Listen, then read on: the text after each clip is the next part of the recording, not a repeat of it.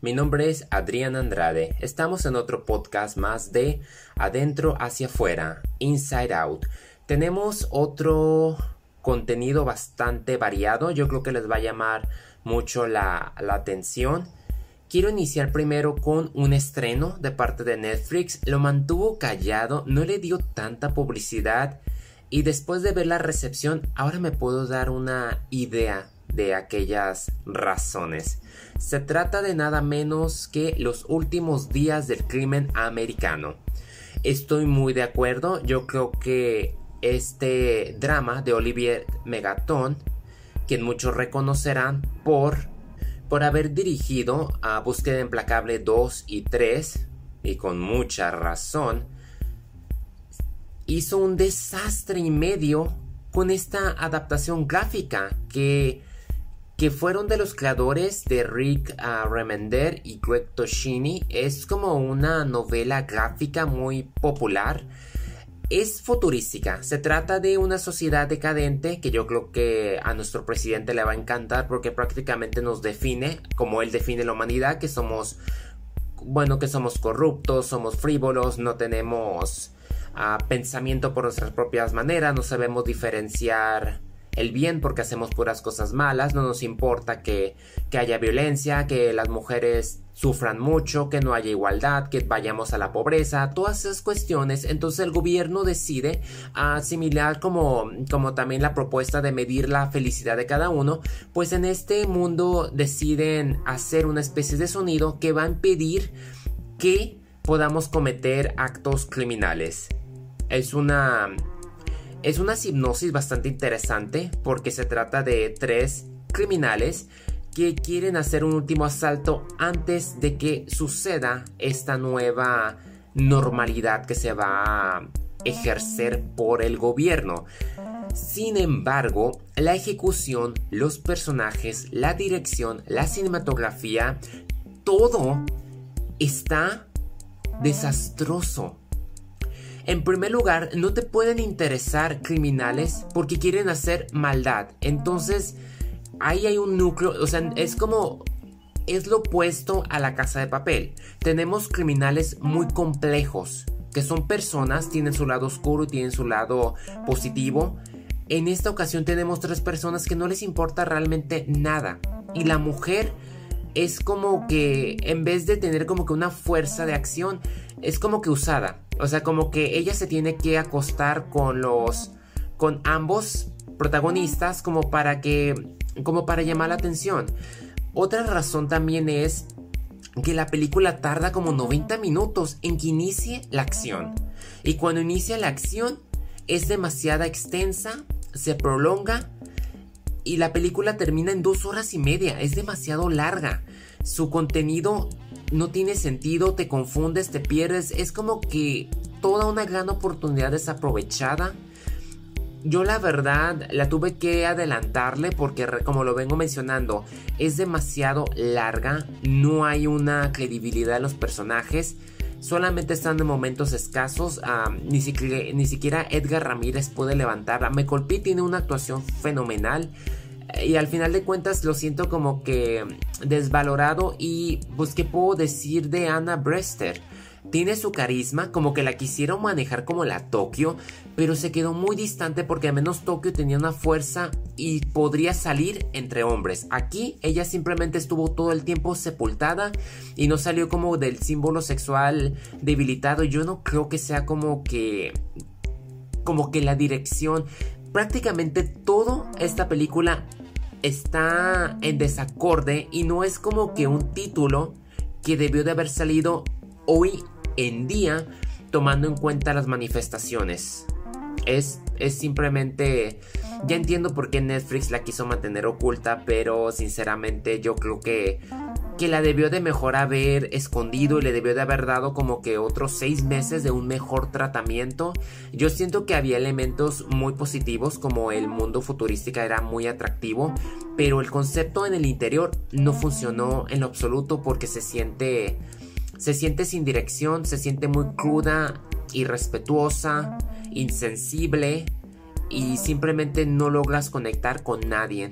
Y yo que creí que nunca iba a comentar algo malo, pero está bien, e, es bueno analizar las películas. A lo mejor puede que haya uno u otro que diga, no, no es lo que digo, a lo mejor no es todo al 100.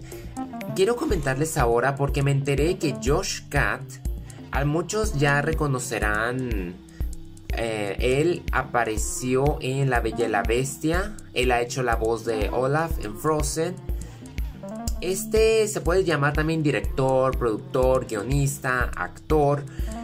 También ha estado en las presentaciones de Star Wars, creo que él estuvo entrevistando durante las Jedi. Le da un carrillón a todos los actores que me, fascina cómo es su forma de tan natural de llevarse, de, desenvolverse. Y, y, ha estado como que reuniendo elencos durante esta pandemia. Y en esta ocasión se le ocurrió nada menos que juntar a toda la comunidad del anillo después de 19 años de haberse filmado El Señor de los Anillos. Tuvimos a Peter Jackson, Viggo Mortensen, Liv Tyler, Elijah Wood, Sean Astin y a McKellen. Obviamente Christopher Lee no pudo estar. Andy Serkis, estuvo el mismísimo Peter Jackson y su esposa, a Philippa Boyens. Y yo tengo que admitirlo, yo siempre he criticado bastante el Señor de los Anillos, tuvieron que pasar las del Hobbit para encontrarles un poco de amor y ver la conexión. Me encuentro actualmente ya, todavía se las debo, hice una un análisis de lo que fue la primera novela con la película no me refiero a los del Hobbit, me refiero a la comunidad del anillo. Ahorita me encuentro leyendo las dos torres, pero estuve viendo la película y enhorabuena que me encuentro con este Zoom y me entró la nostalgia de verlos a todos y estar leyendo sus diálogos, descubrir que, que sin duda Philippa Boyens escribió líneas originales de las que ya estaban de J.R. Tolkien es emocionante ver a este elenco, verlo unido, lo que se han mantenido. Inclusive Liv Taylor sigue siendo tan, tan dulce y ella no se quería ir al final. Es, son 50 minutos que los vemos hablando de cómo fue su travesía. Leen algunos diálogos. Ah, hay algo bien chistoso porque Ian McKellen, yo creo que así lo entendí.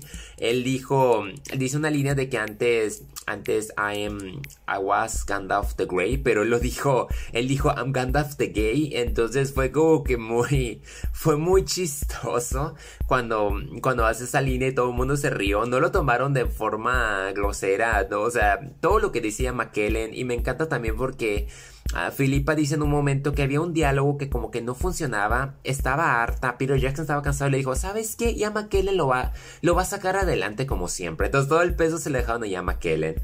Me sorprendió tampoco ver mucho a un actor que tuvo que leer su diálogo, Sean Bean él dice que había una línea de que no cualquiera puede meterse a Mordor y él decía que fue un diálogo a último momento que escribió Peter Jackson y él lo tuvo que poner en su pierna, entonces hay un momento en donde él baja el rostro para leerlo y se ve la película pero uno lo distingue como si estuviese el personaje pensando con profundidad y ahora resulta que, que estaba leyendo porque pues no se lo aprendió de memoria eh, esas revelaciones, también la revelación de cómo más o menos engañó a los productores de que produjeran tres películas a la vez, o sea, vivieron dos años en Nueva Zelanda.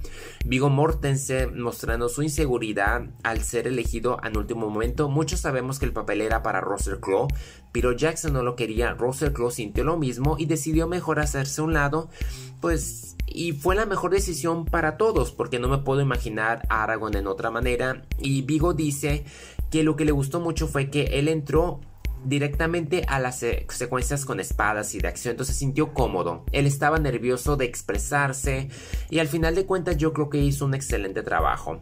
Ah, pues tuvimos a Orlando Bloom, muy simpático, ah, agarrando cura. El Señor de los Anillos tiene una música es épica, tiene unos mensajes. No estaré muy de acuerdo con la conclusión, pero eso no quita que es, que es una obra clásica para todas las generaciones y que lo vale a su manera. O sea, es, fue creada por Tolkien, que era más bien la hermandad en tiempos de la no sé si era la primera o la segunda guerra mundial, creo que era la primera guerra, a finales de la primera guerra mundial.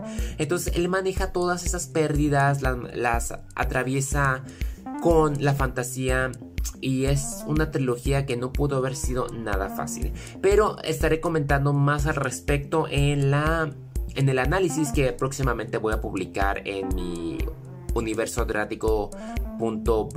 pero entre tanto yo quería comentarles que si son fans de este elenco, ah, yo les recomiendo, se llama One Zoom to Rule Them All y está en YouTube.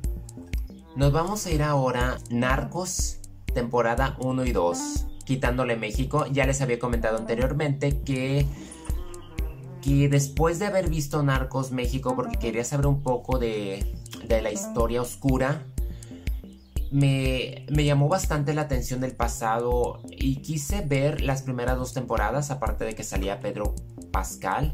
A mi sorpresa descubrir que ahí andaba el Mandalorian. Ha aparecido en tantos este, este actor, también en Guerra de Tronos. Las primeras dos temporadas se centran mucho en la vida de Pablo Escobar Vaya sorpresa que me llevé cuando Wagner Mora, que es el actor, fue quien interpreta a Sergio. No sé si muchos tuvieron la oportunidad de ver esa película de Netflix, creo que era embajador que estuvo en Irak. La verdad, de ser alguien que, que nos conmueve a ser un total odioso, estoy impresionado con esta serie. Yo sé que muchos no les va a gustar que la mencione porque pues, pues sí, son narcos, o sea, realmente sangre, bombas, explosiones. Pero yo quería saber, tanto he escuchado la referencia de Pablo Escobar y de todos los lo que tuvieron que ver con el cartel de Cali. Aquí vemos que prácticamente sirvieron de fondo para la tercera temporada. Y y descubrí pues que los agentes Steven Murphy, Javier Peña estuvieron detrás, ver la política, ver la involucración de Estados Unidos. Ah, yo siempre he comentado que, que en México se necesitaría como que meter una especie de élite. Ya veo por qué es muy complicado. Hay muchas respuestas que encontré con esta situación, la naturaleza de que pues sí, el dinero compra todo, la corrupción, sin duda los narcos tendrán todo el dinero del mundo, pero eso no les garantiza ah, vida eterna, es, es terrible, o sea, todos los inocentes, las muertes, la corrupción, cómo se infiltra. Estoy sorprendido, o sea, del baño de sangre, era capítulo tras capítulo era sufrimiento total. O sea, estaba impresionado por las actuaciones, por el realismo. Yo sé que no es como que el 100%, yo sé que hay un 70, un 60% de veracidad, pero aún así la esencia sigue siendo la misma, que es prácticamente cómo Escobar llegó a la cima y cómo quería el poder a toda costa y me sorprende tanto su familia, porque ellos lo miraban como un santo, Aquí es donde uno entra con los dilemas de que hay gente que lo apoya, como me imagino que sucede con el Chapo, y aún así, o sea, hay, un, hay una escena donde yo no sé si sea o no sea cierto, pero la esposa lo compara con, con Mandela, entonces en el sentido de que podría ir a la cárcel y él podría volverse presidente. Uy, no me digan de la cárcel, híjole. Ya había visto previamente su historia en, en la película de Javier Bardem y Penélope Cruz. Escobar, la traición, basada en la novela de Amando Odiando Escobar de la periodista Virginia Vallejo. De hecho, parece esta personaje no así directamente, porque a mí también me cuesta trabajo aceptar si ella realmente era tan inocente como, como asegura. De hecho, descubrí que se encuentra exiliada en Estados Unidos y es una bestseller gracias a su novela. Son como cuestiones de ética y moral de decir, ¿Realmente ella no sabía qué clase de hombre era? ¿Realmente se le daba el beneficio de la duda a Escobar después de todo lo que hizo? Hay como que unas acusaciones bastante serias en estas dos temporadas que al final de cuentas pues es lo que es, ¿no? Y estoy sorprendido de ver que como que las series de Narco México estaban como que a la par en los tiempos. Yo creía que Escobar había sido mucho muchos años antes de la situación de, de Félix y el Señor de los Cielos. Ahora veo que, que no, que estaban casi en la misma línea del tiempo. Yo no puedo decir que recomiendo Narcos, no puedo decirlo. Ya depende de cada quien. Quienes la vieron saben que existe cierta calidad en su narrativa. No hay, yo creo que no hay una mejor serie que te explique todo de forma rápida, completa en cierta manera, pero yo creo que a veces es bueno ayuda saber un poco de esta historia oscura. Como dicen, la historia está para que no se vuelva a cometer. Lamentablemente es algo que, que no se ha podido controlar y ya nos hemos dado cuenta las razones, porque el dinero prácticamente, y nos damos cuenta con muchos políticos que, realmente no les importa el bienestar de la gente, solamente su agenda de mantenerse en el poder y tratar de cuidar su imagen. O sea, al final de cuentas, esas son, todo recae en las elecciones, que es una lección que seguramente el próximo año el partido que se encuentra actualmente se va a dar cuenta. Estoy muy, muy seguro que todo el karma que se han venido almacenando el próximo año, por más que quieran ocultarlo, al final de cuentas, la vida hace de las suyas.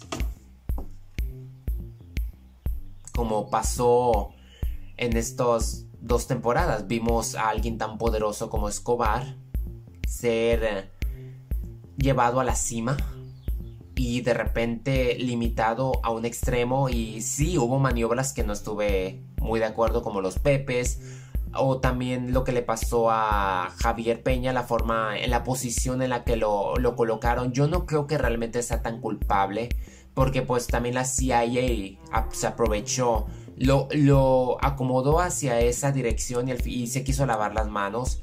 Ah, también el general Carrillo, la forma en que se ponía el tú por tú, asesinaba, porque a veces dices, a veces al parecer no hay otra opción más que ponerte ojo a ojo, diente a diente, pero es al final de cuentas todo recae en las consecuencias. ¿Qué haces realmente para impedirlo? Entonces entiendo la situación como me imagino que quiso hacerlo Calderón cuando él estuvo en su poder, que, se puso el tú por tú con el narco y cuando eso sucede, cabeza ruedan, sangre inocente se derrama. Tienes que tener como que las personas indicadas, tienes que tener los elementos adecuados y tienes que tener el apoyo, porque no es cualquier no es cualquier guerrilla, no es cualquier cosa, es algo muy serio y es algo que tengo que decir que aprendí un poco de narcos, de darme cuenta que no, que, que no es como que decirlo y ya, no.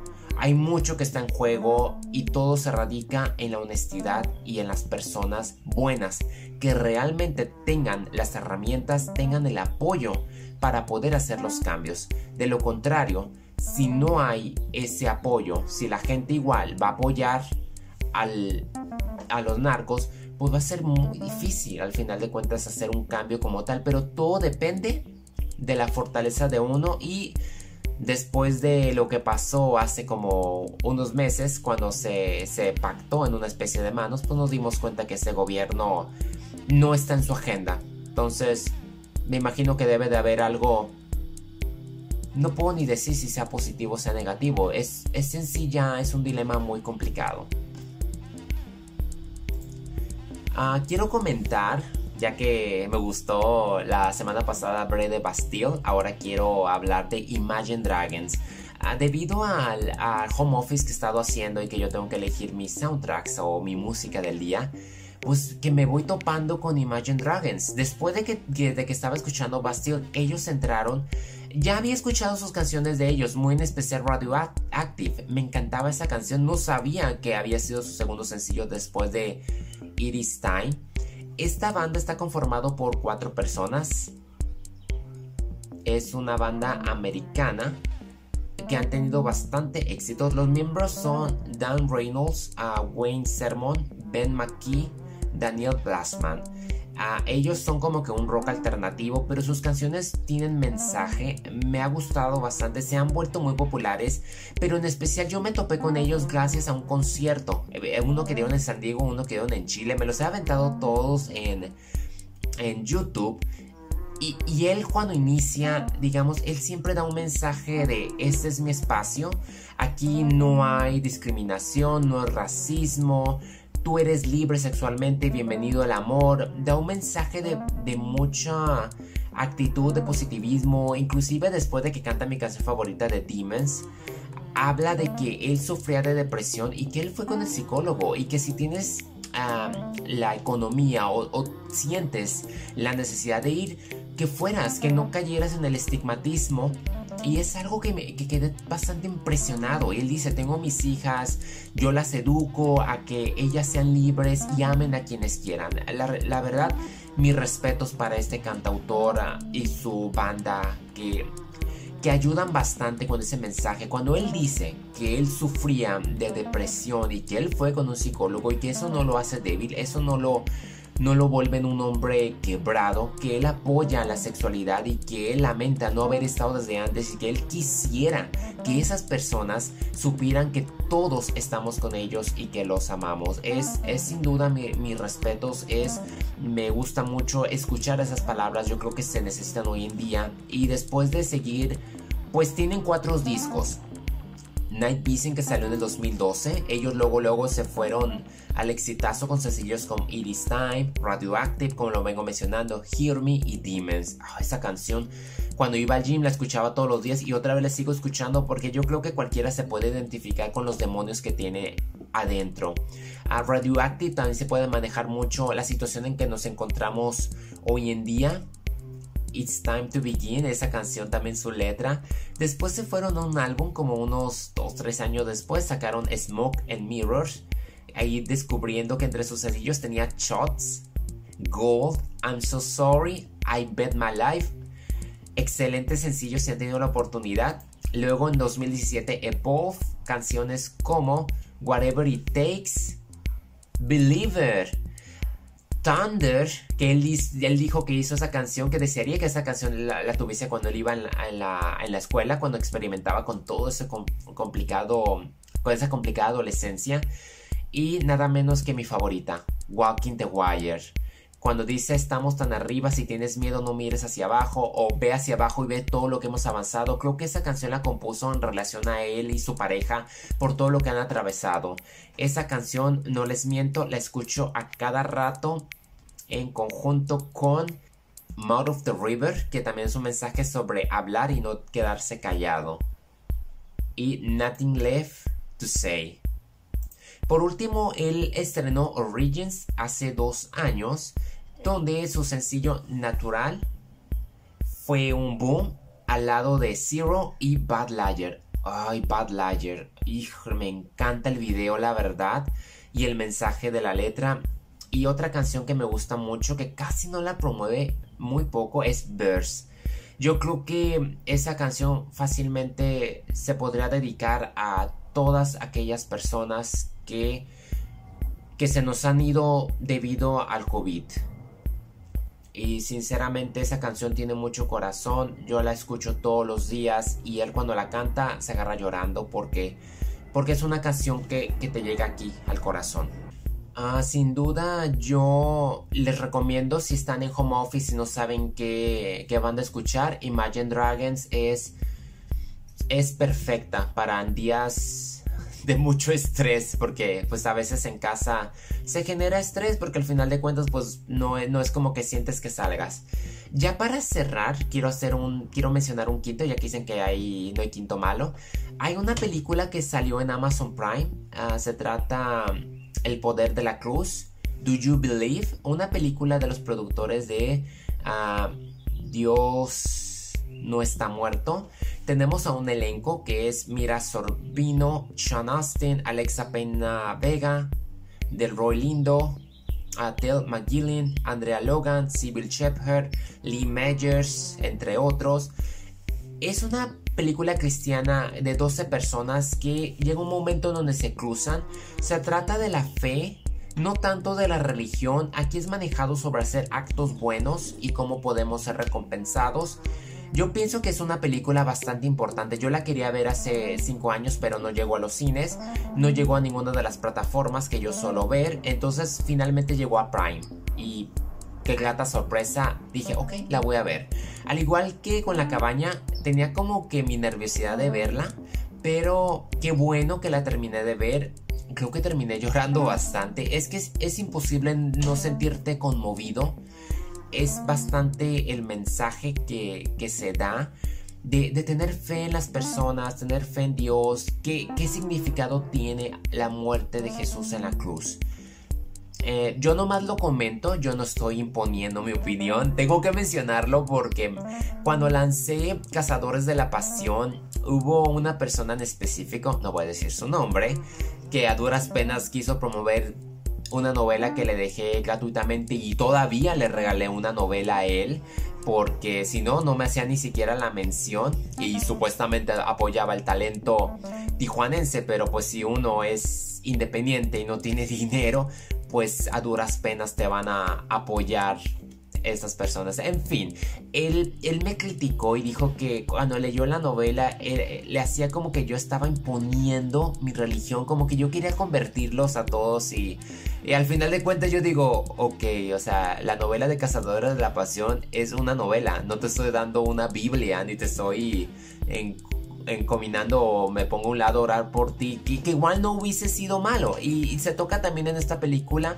donde una persona antes de que se muera alguien que debe de salvar, pues, pues le, pone una cruz y ya eso le gana una demanda porque al otro lado tengo entendido que uno no puede imponer la religión, y, pero es como todo, hay ciertos factores que cambian y esta película maneja sus dilemas y es una película con bastante mensaje, es conmovedora y más que nada es humana. Y yo creo que es válido. Quien la quiera ver la puede ver. Si buscan consuelo, yo creo que la van a encontrar.